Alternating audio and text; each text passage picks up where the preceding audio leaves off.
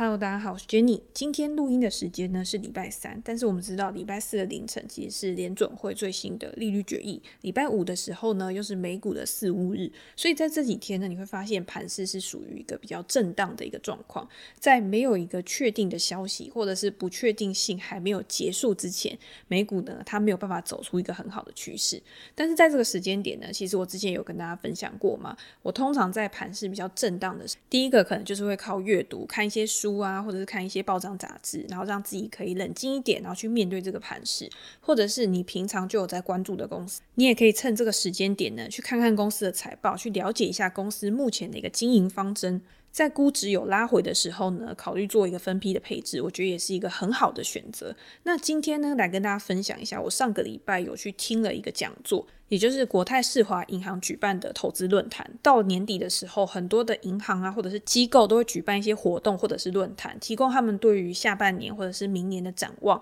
让投资人可以有一个大方向、大趋势的看法。我觉得在这个时间点，其实去多听这些论坛也是一个不错的选择，因为你可以对一个总体经济面有更多的认识，包括联准会的利率决策，这些机构他们的看法，以及他们在做资产配置的时候会考量到哪些关键的因素，在这些论坛里面呢，都可以提供给你一些延伸的思考，所以我今天呢就把我上次听到的讲座内容做一些整理，然后分享一些重点给大家，然后也会加入我自己的一些心得看法，以及搭配现在的一个盘势之后呢，你可以怎么样的去做一个规划。我记得国泰在六月的时候，他也有跨海去请 Howard Marks 直播连线，去跟大家分享当时的一个盘势。大家有没有觉得很有趣的一点，就是今天你在市场上面呢、你永远都会听到很多看空的声音。在那个时候，我们现在在讨论的问题就已经一直的被拿出来去做一个讨论。第一个就是现在市场上面到底是不是泡沫？第二个就是如果今天通膨越来越严重的话，那到底应该要怎么办？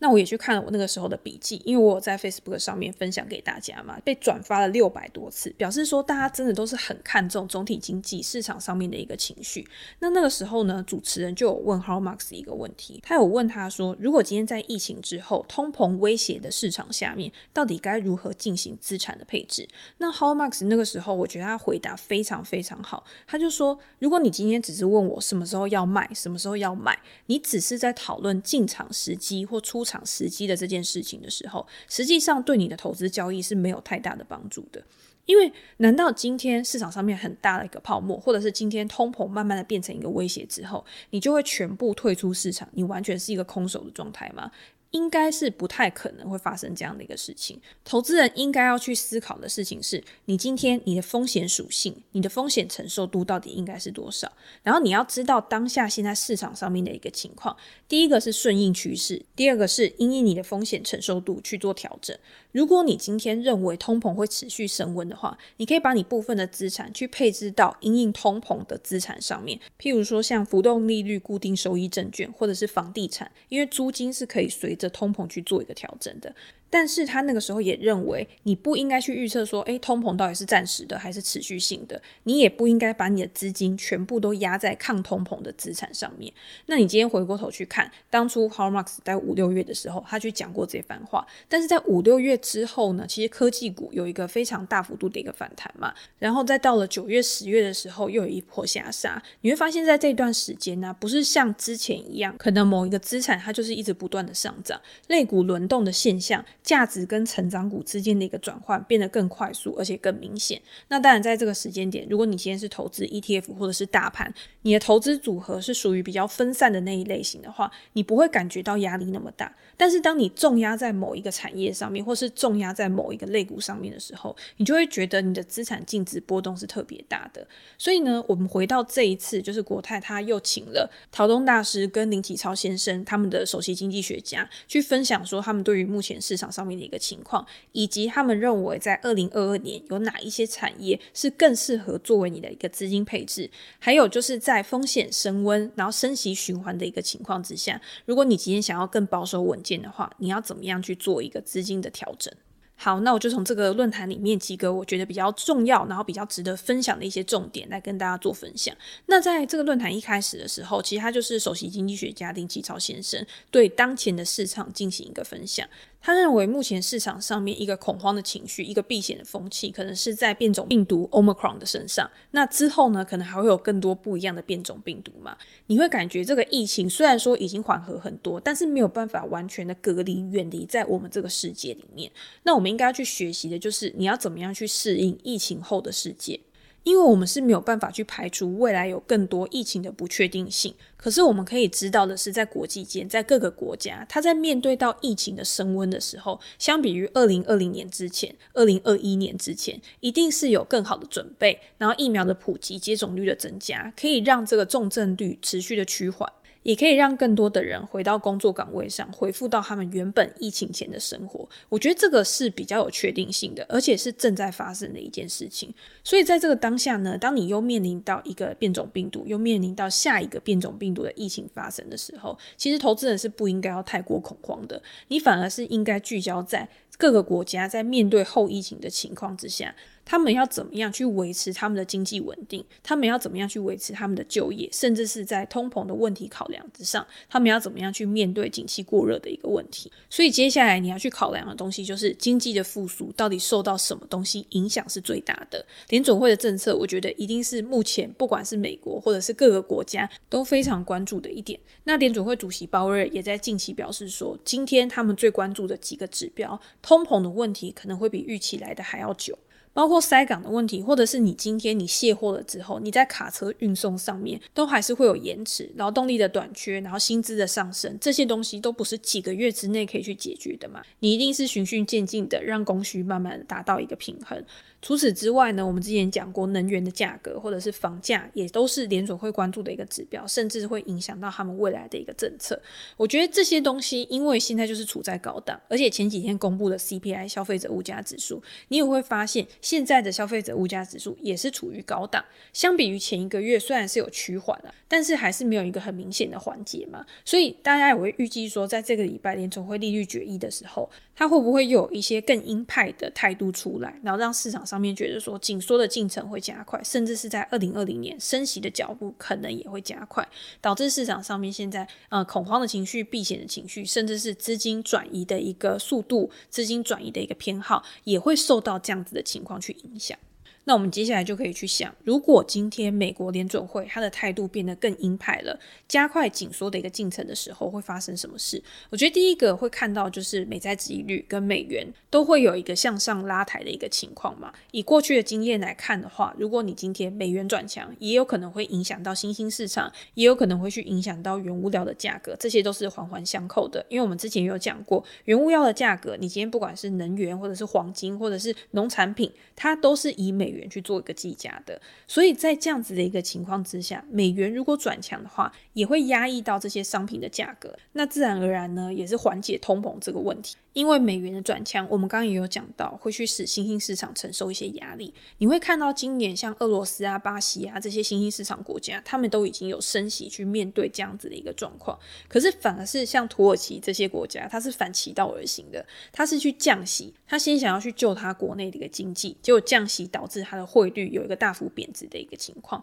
大家在这一阵子呢，如果你想要去投资新兴市场的话，其实你也要关注他们不管是汇率或者是股市的一个情况。我自己会觉得，在投资新兴市场的时候啊，我是不会单独投资在单一国家上面。我要的话，我可能就是做一个分散的一个配置。那之前呢，也会有很多的读者，他可能会私讯问我说：“诶，那我可不可以投某一个新兴市场国家？我看好这个国家之后经济会很好，然后去带动它股市的一个上涨动能。”但是我觉得大家可以反过过来想，就是今天如果这些新兴市场国家它的经济好的话，那你今天美元它在升值的一个情况之下。美国它本身的经济也是处在一个复苏的轨道上面嘛，那你今天美元升值，资金回流，你去选择美元资产也是一个很好的选择啊。而且也相对于新兴市场来说，我觉得你去持有美国的资产、美元的资产，其实是风险相对小，或者是你可以去投资全球的 ETF，它是布局在全球性的一个资产上面。这样子的话，就算今天股市波动比较大好了，可是你今天在持有这些资产的时候，它也是比较相对稳健的。大家不要再想说，诶，我未还是可以像二零二零年一样，像二零二一年一样，好像就是走一个大多头的一个情况。我觉得在未来呢，你对于股票市场的一个报酬，你应该要估得更合理才对。在过去，因为资金行情，然后推升估值上涨的一些资产，甚至是在过去一段时间市场上面非常火热的高成长股，都有可能在未来会去面临到估值回调的一个问题。那你等到估值回调的时候，你再去布局，其实是比较好的一个选择。你在这个阶段呢，我觉得看重基本面一定是比看重资金行情更为重要的。那看重基本面，那就一定是以稳健型的资产为主嘛，具有实质的获利的，而且可以持续获得稳定的现金流的，甚至他可以把这些现金流做一个很好的配置。第一个是他可以拿去再投资，第二个是他可以去支付股息给他的投资人的。比起那些他可能有很好的一个营收成长，可是他没有实质获利，因为他必须要把他的一个资金全部都拿去再投资，全部都拿去做行销广告。那在资金行情退潮的时候，市场上面资金没有那么泛滥的时候，那这些公司它的成长性一定也会多少受到一些压力。那你这个时候就可以稍微再等一下，稍微再观察一下，等它到一个比较合理的一个位置，比较合理的一个水准的时候，再去做一个布。所以我可以总结一下我们刚刚讲的嘛，就是你今天如果想要去做投资的话，第一个就是以全球配置、以大盘型、市值型为主的 ETF 来投资。那在这样子一个选择下面，可能 ETF 里面就有 VT 啊、VTI 啊，或者是我们常知道的 SPY、VO 这一些标的，我觉得这些都是比较适合长期持有，甚至是它在大盘拉回的时候，你可以去逢低布局，越跌越买的一些资产。但是我也知道，就是很多人他加入到美股市场，甚至是我们平常自己在做的时候，我们自己身为一个主动投资人，我一定是想要去找到市场上面可能未来很有成长动能的一些产业，甚至是公司来做一个投资。那这个时候，你又该怎么样去挑选比较好的标的？在这个论坛里面呢，林启超先生他有讲出一个我觉得我自己很赞同的观点。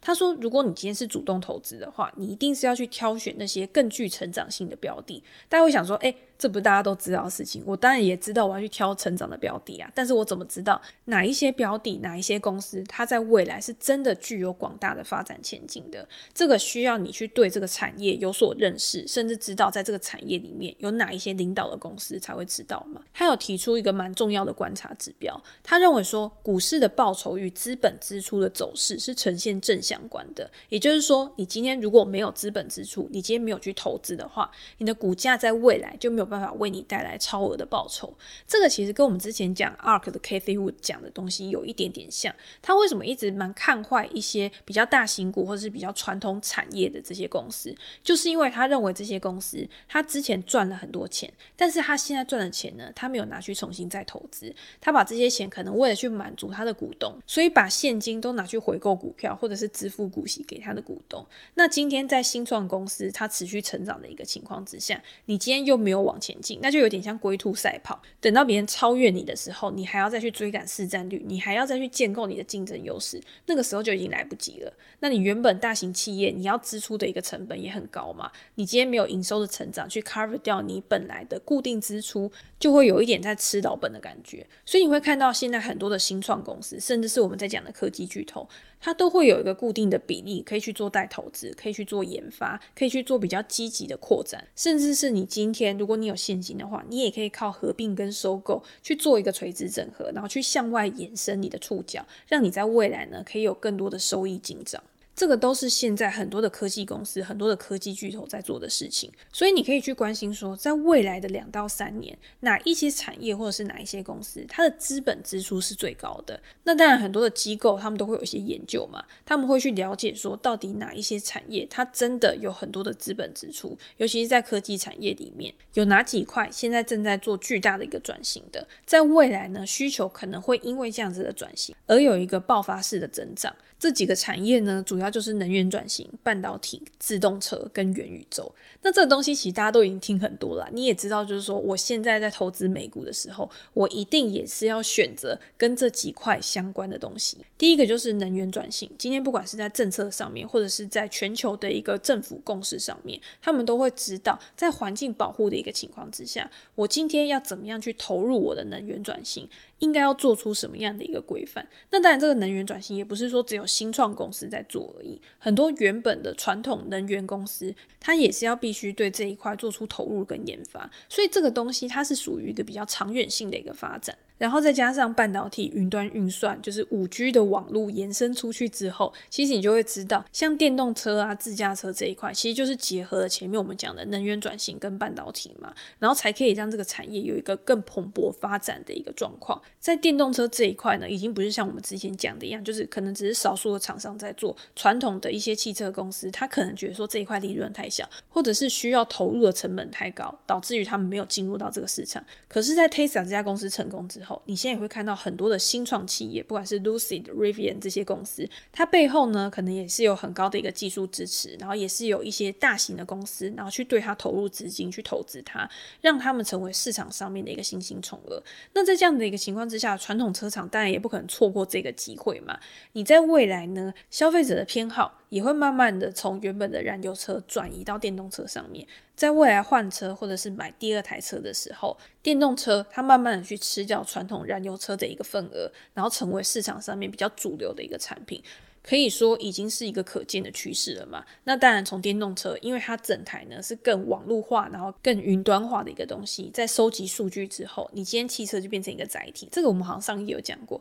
这个载体要怎么样去用软体驱动，甚至是有更多的延伸功能，在未来呢为这些公司创造额外的一个营收来源，提供他们有一个股价更长远的成长动能。这个我觉得也是很值得期待，也是市场上面给这么多电动车高估值的一个原因。那最后当然就是元宇宙。元宇宙其实之前我们也讲过很多次，我在 YouTube 也有拍一个影片跟大家分享我自己的看法。你今天这个元宇宙的概念要怎么样把它融入到生活中，甚至是工作中？现在每一个大型科技巨头，甚至是新创公司，刚 IPO 上市的公司，都在朝向这个目标发展。大家也不要觉得元宇宙这个概念是一个虚拟空间的一个概念，只要纯粹的套用软体，然后就可以去做一个实践。它一定是软硬体之间的一个结合。在软体持续发展的一个情况之下，网络的发展一个情况之下，你也要有更高规格的一个硬体去做一个支持，才可以把它打造成一个更完整，然后更成熟的一个生态系。所以听到这边呢，其实你就可以知道，你比较可以有一个大方向去挑选你在明年或下一个阶段的选股思考。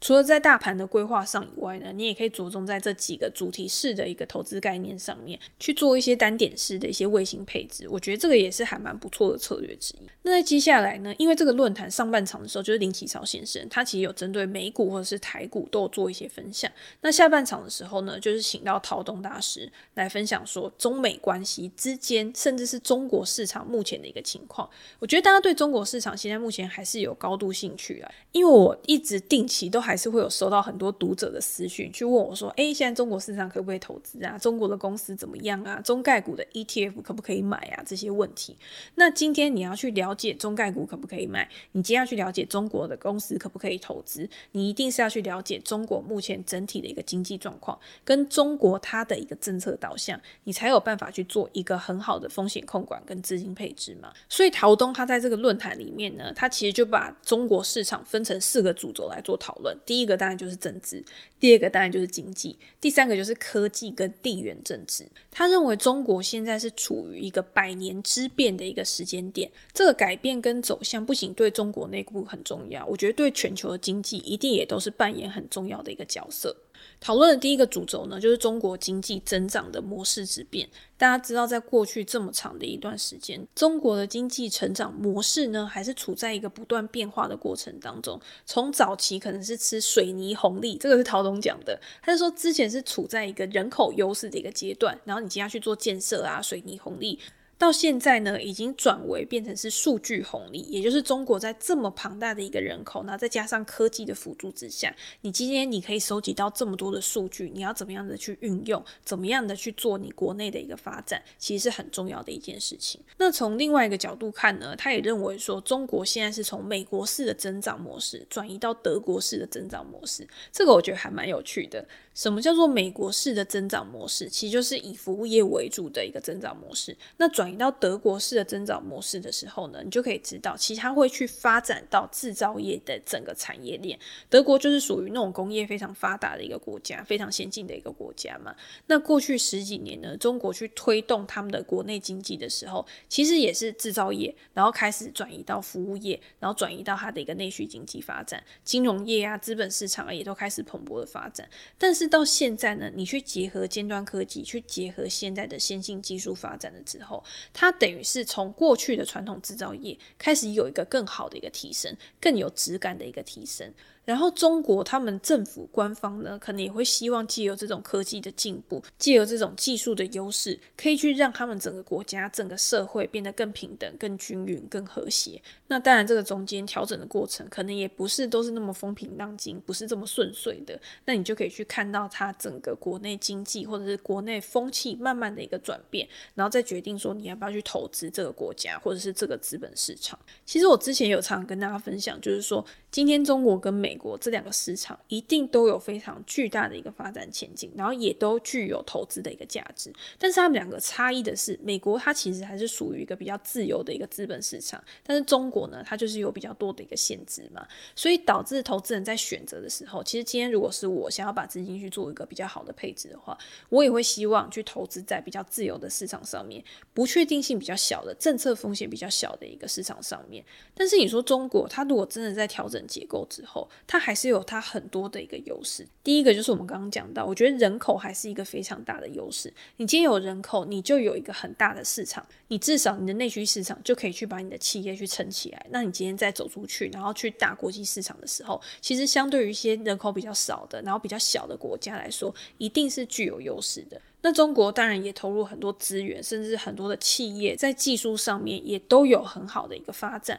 所以第二个呢，陶东讲的就是数据之变，也就是中国在数据这边的一个优势，包括像 AI、区块链、数据中心、五 G。其实中国发展至今，它在数据力的这个领先实力，可以说跟美国是并驾齐驱，甚至在某些时候，很多人都会说中国在 AI 这一块可能会领先美国啊。所以你说中美他们两个之间到底在争什么？或者是在互相防卫什么，甚至我们会讲到中美贸易战啊，或者是两边的一个攻防状况，一定是因为在两个实力相当的一个过程当中，你今天要怎么样去维护你世界第一，或者是你想要成为世界第一的这个位置，它中间一定会有很多的一个角力。那过去在川普的时候，其实大家看到中美关系之间是处于比较紧张的一个状况，那现在呢，其实就是比较缓和的。陶东也有说，他觉得现在也是中美关系之变的一个时机。点，他认为中美关系会持续的去做一个改善，也会开始有一些比较好的对话，甚至在某些特定的议题上面，比如说像环境议题、环境保护的议题上面，他们也会有更积极的合作，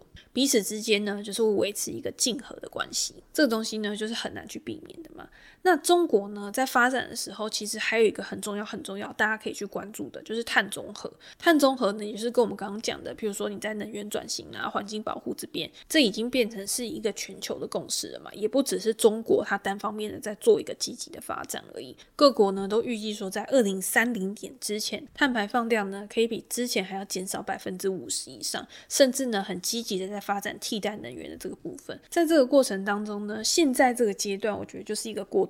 因为在转型的过程当中，你会看到像中国的限电啊、限价啊，或者是到欧洲的天然气价格暴涨。很多人认为能源价格的暴涨，也是因为在转型的过程当中，导致供给没有办法去迎合需求所造成的。那既然这些成本都已经付出去了，那各国在能源转型的一个努力上面，其实也会更持久，然后更专注在发展这一块。我觉得这个也是投资人然后可以去关注，甚至是去找投资机会的一个地方。